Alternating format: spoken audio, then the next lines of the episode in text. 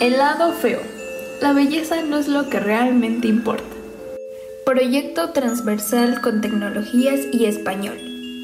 Esta narración está hecha por Fátima Paola Cervantes Hernández. Las hadas por lo general son criaturas bellas, dulces, amables y llenas de amor. Pero hubo una vez un hada que no era tan hermosa. La verdad es que era horrible, tanto que parecía una bruja. O debería decir brujo. El hada era un hombre. Como sea, el hada feo vivía en un bosque encantado, en el que todo era perfecto. Tan perfecto que él no encajaba en el paisaje. Por eso se fue a vivir apartado, en una cueva del rincón más alejado del bosque. Ahí cuidaba de los animalitos que vivían con él y disfrutaba de la compañía de los niños que lo visitaban para escuchar sus cuentos y canciones. Todos lo admiraban por su paciencia, la belleza de su voz y la dedicación que prestaba a todo lo que hacía. Para los niños no era importante en absoluto su aspecto. Ado, ¿por qué vives apartado? Le preguntaban los niños. Porque así vivo más tranquilo, contestaba él. No quería contarles que en realidad era porque el resto de las hadas lo rechazaban por su aspecto. Un día llegó una visita muy especial al bosque encantado. Era la reina suprema de todas las hadas del universo, el hada reina, la cual estaba visitando todos los reinos, países, bosques y parajes donde vivían sus súbditos para comprobar que realmente cumplían su misión, llevar la belleza y la paz allá donde estuviera. Para comprobar que todo estaba en orden, el hada reina lanzaba un hechizo muy peculiar que ideaba en función de lo que observaba en cada lugar. Ilustrísima Majestad, dijo la hada gobernadora de aquel bosque encantado. Podéis ver que nuestro bosque encantado es un lugar perfecto donde reinan la belleza y la armonía. Veo que así parece, dijo la hada reina. Veamos a ver si es verdad. Yo conjuro este lugar para que en él reinen los colores más hermosos. Si lo que dicen es verdad, o para que desaparezca el color si realmente hay algo feo aquí. Pero en ese momento el bosque encantado empezó a quedarse sin colores y todo se volvió gris. Parece que no es verdad lo que me dicen, dijo el hada reina. Tendrán que buscar el motivo por el cual su hogar haya perdido el color. Cuando lo hagan, este bosque encantado recuperará todo su brillo y esplendor.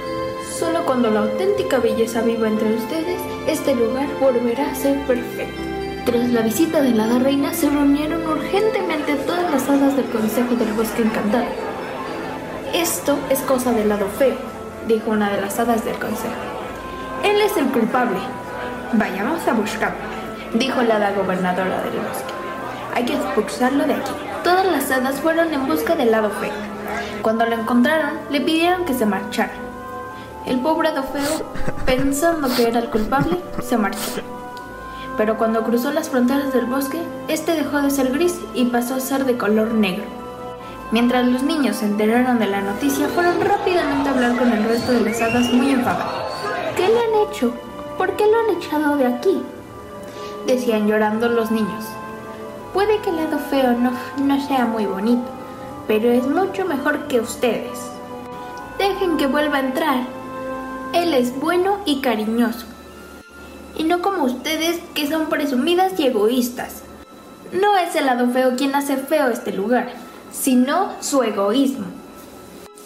El lado feo no estaba muy lejos del bosque, y al escuchar a los niños gritar enfadados, volvió para ver qué ocurría.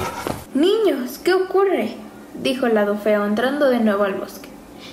Los niños corrieron a abrazarlos, todos menos uno, que se quedó con la boca abierta. Miren eso, dijo el niño.